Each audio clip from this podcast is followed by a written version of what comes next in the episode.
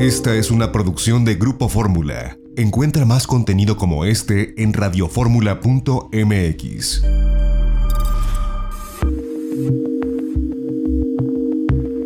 XEDF FM 104.1 MHz, donde tu opinión abre una conversación, transmitiendo con 120.000 watts de potencia desde la Torre Latinoamericana Piso 38 en la Ciudad de México. www.grupoformula.com.mx. Abriendo la conversación. Este es México.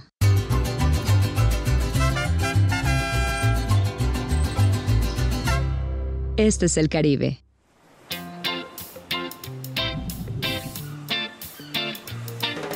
Este es el Caribe mexicano. Dos mundos llenos de emociones, aguas turquesas y playas de arena blanca. Una cultura maya viva, cenotes impresionantes, islas exóticas, imponentes ríos y cavernas subterráneas, hermosas lagunas, selvas tropicales, coloridos arrecifes, pueblos pintorescos y majestuosos sitios arqueológicos. El lugar que tiene lo mejor de México y lo mejor del Caribe, en donde dos mundos se funden en una sola alma, sincronizados en un mismo ritmo con escenarios vibrantes. Imagínate buceando en un museo subacuático de arte, aprendiendo sobre los antiguos rituales mayas en un cenote saboreando exquisitas fusiones gastronómicas en lugares únicos e inesperados, descubriendo increíbles ríos subterráneos o explorando vestigios mayas escondidos en la jungla. En el Caribe mexicano vivirás experiencias únicas. Recibirás una cálida bienvenida. Reconectarás contigo mismo a través de ceremonias místicas de purificación Descubrirás diferentes tonalidades de azules mientras navegas en kayak en una laguna, nadas en un cenote o buceas en las profundidades del impresionante mar Caribe. Disfrutarás con tus amigos una emocionante vida nocturna. Sentirás la vibra mexicana en nuestros encantadores pueblos mágicos. Y hasta podrás interactuar con innumerables especies de la fascinante vida silvestre. Así que relájate y prepárate para sorprenderte. Esto solo puede suceder aquí. Este es México. Este es el Caribe. Este es el Caribe mexicano. Lo mejor de dos mundos.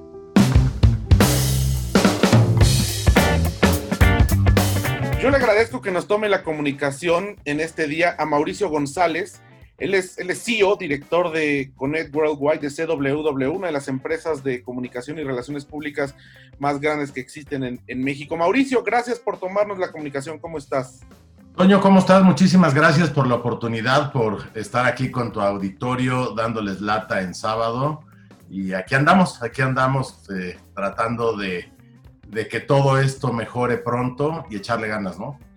Hoy, sí, pues así es, seguramente estamos ya en una etapa donde esperemos que, comience eh, esta reapertura y sabemos, por ejemplo, en destinos que, tú representas como, como es Houston, que bueno, pues ya comenzó esta reapertura. Ellos van en Estados Unidos, eh, independientemente de la magnitud de la tragedia, por cronología, ellos van adelante de nosotros y están ya con esta reapertura gradual.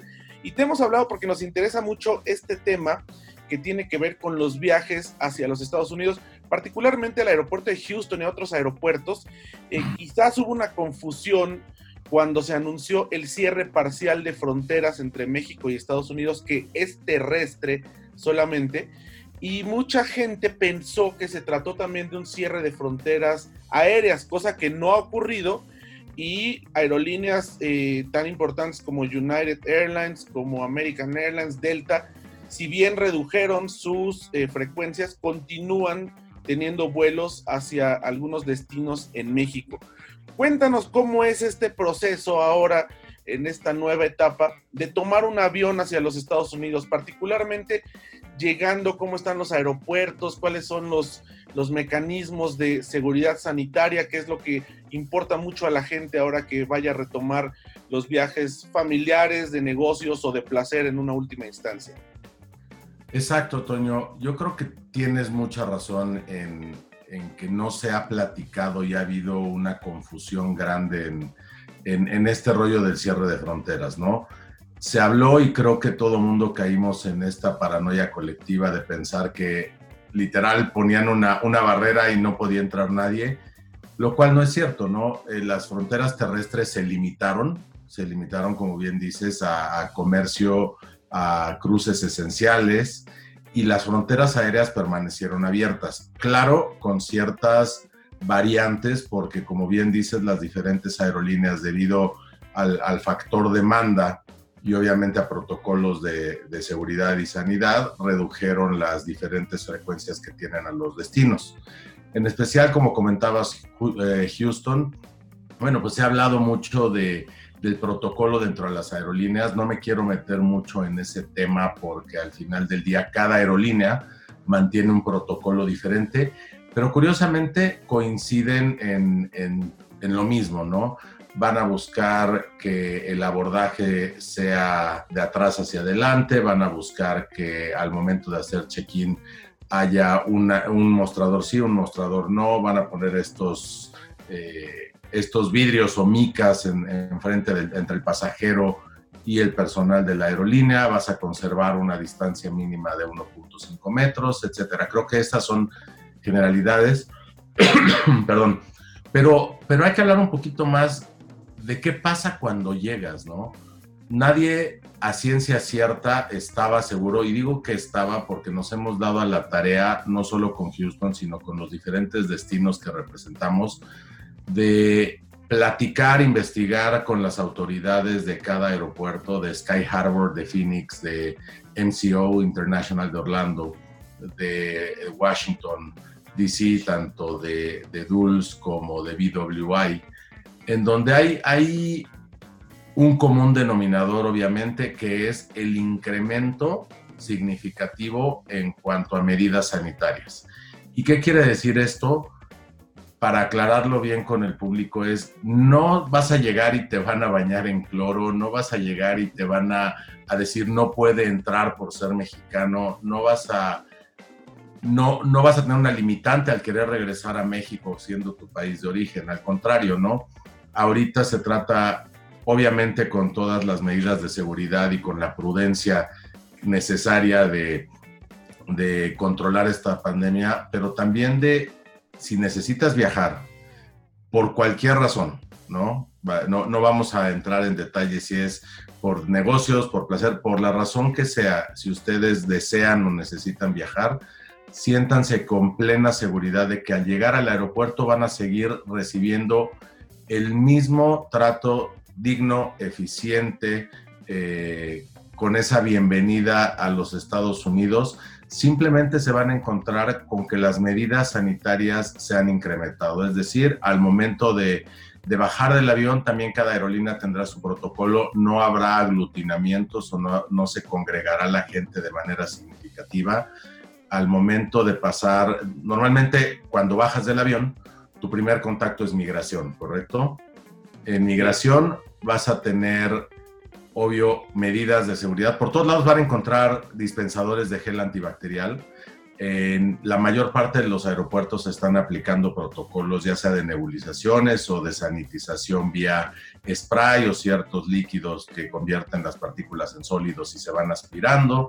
Entonces, todo esto pasa desde que bajas del avión hasta que llegas a migración. Cuando llegas a migración, pues tenemos normalmente dos formas, ¿no? Estados Unidos, eh, si tienes Global Entry, pasas por un kiosco que eh, en los aeropuertos que nosotros eh, tenemos contacto de los destinos que representamos, bueno, ya existe esta biometría en donde quien tenga Global Entry estar un poco más familiarizado. Antes ponías tu pasaporte y tenías que poner tus huellas. Ahora ni siquiera existe ese contacto. Simplemente pones tu pasaporte, el cual sanitizarás previamente con algún desinfectante que te provee el aeropuerto y nada más al ponerte enfrente de la cámara existe un reconocimiento facial y biométrico que te entrega lo que antes conocíamos como la forma I-94, que era este papelito largo blanco que ya no se llena cuando, cuando cruzas por vía aérea.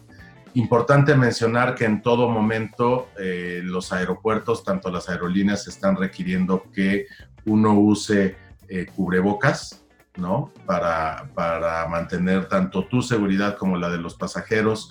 Y al momento de pasar con el oficial, pues habrá un cristal de por medio o una, una barrera transparente por protección mutua en donde también habrá un incremento en medidas de seguridad, te pedirán sanitizarte las manos porque regularmente tienes que poner tus huellas digitales en algunos casos, entonces te pedirán sanitizarte las manos antes de eh, hacer contacto con cualquier superficie.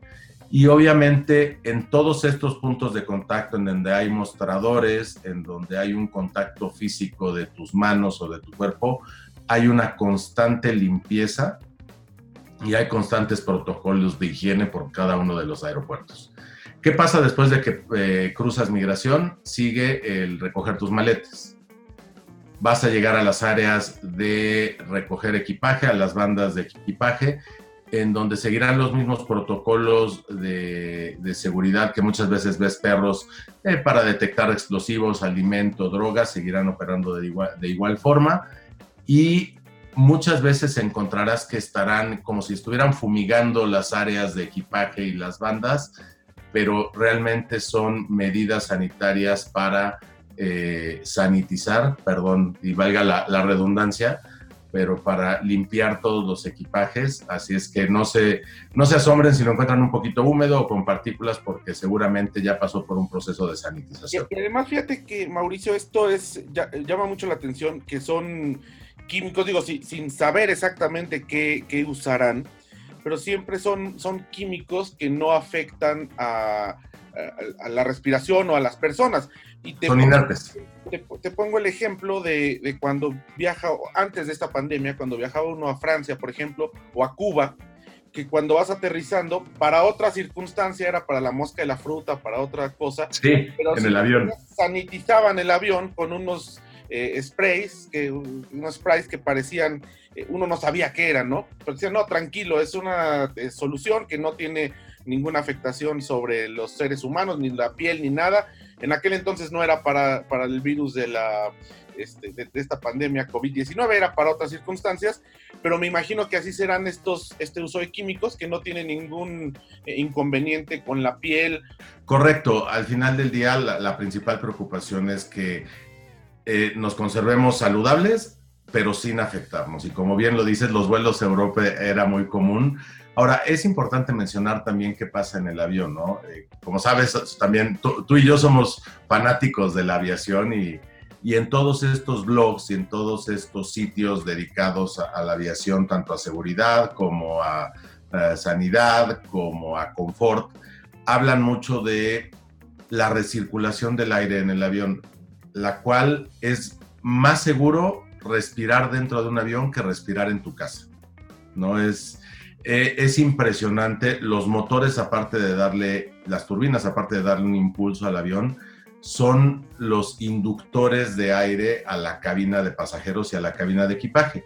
Y está diseñado el sistema de ventilación de tal forma que fluye de arriba hacia abajo.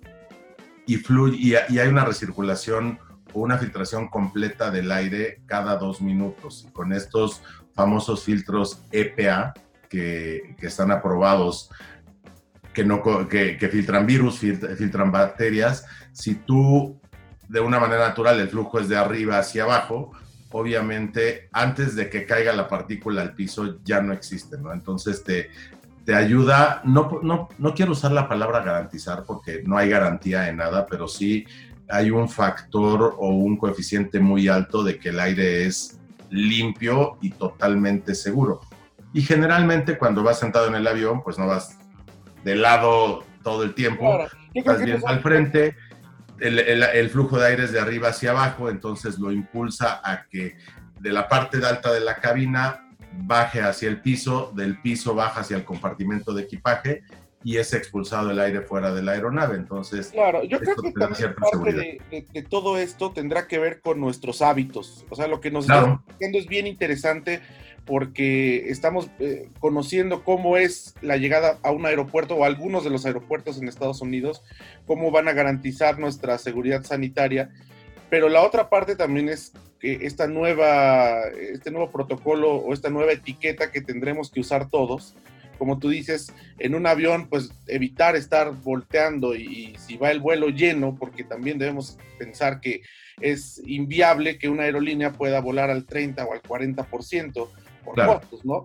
Eh, pero eh, digo, la socialización será nula. Si no conoces al pasajero que va junto a ti, pues evitarás estar volteando y en los aeropuertos, pues simplemente respetando las indicaciones que te den, respetando esta sana distancia este, accediendo a todos estos controles de temperatura o a estos, eh, a lo mejor van a ser seguramente tiempos un poco más largos de lo que solíamos estar acostumbrados, pero al final tenemos que entender que es, si queremos verlo como una inversión de tiempo por nuestra seguridad sanitaria, pues es parte de esta, de esta nueva realidad. Y me imagino, Mauricio, que en estos aeropuertos, por ejemplo, como en el Houston o en el Sky Harbor de, Phoenix, que también es uno de los aeropuertos más transitados de, la Unión Americana.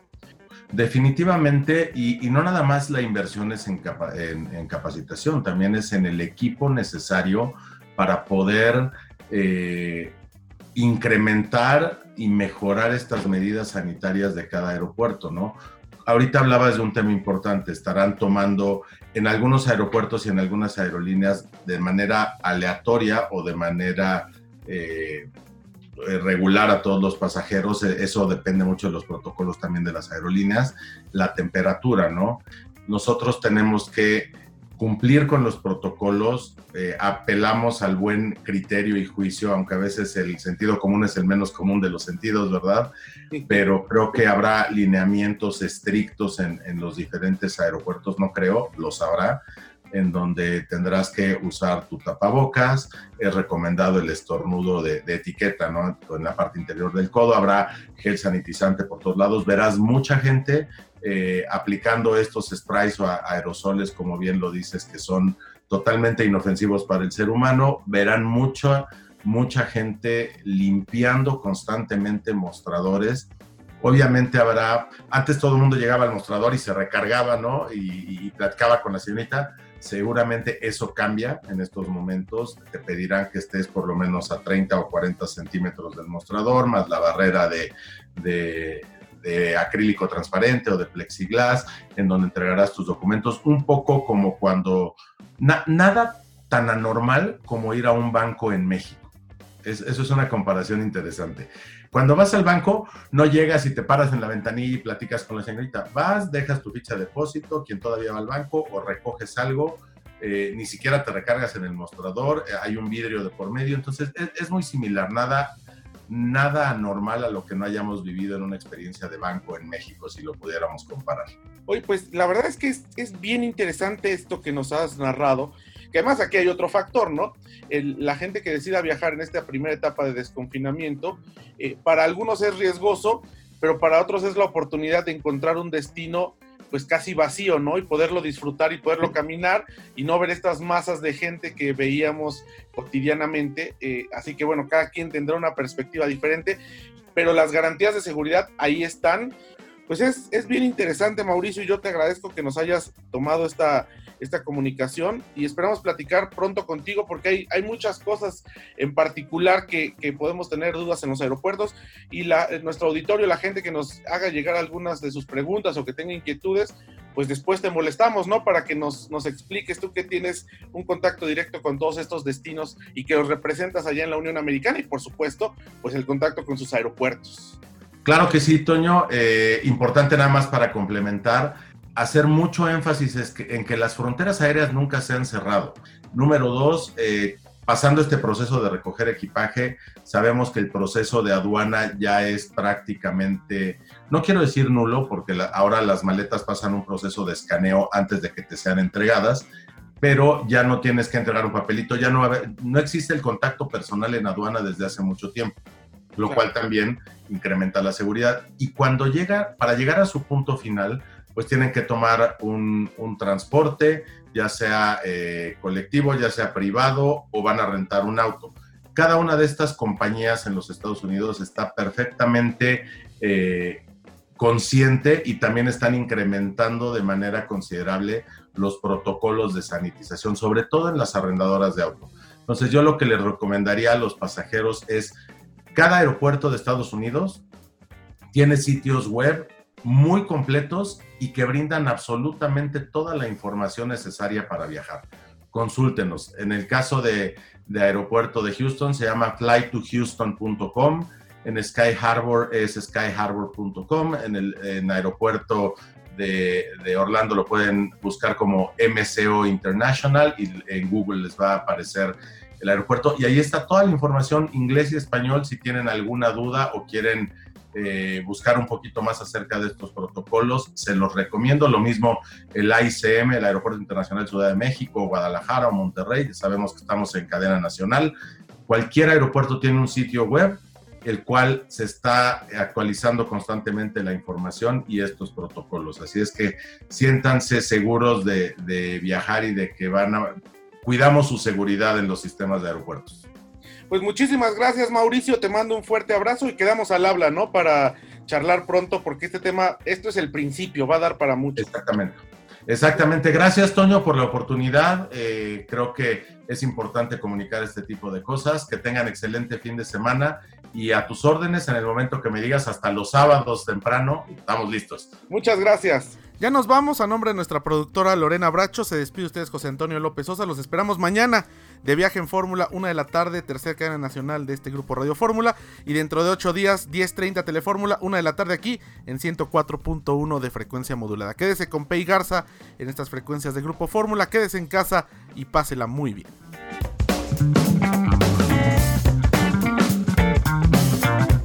Esta fue una producción de Grupo Fórmula. Encuentra más contenido como este en radioformula.mx.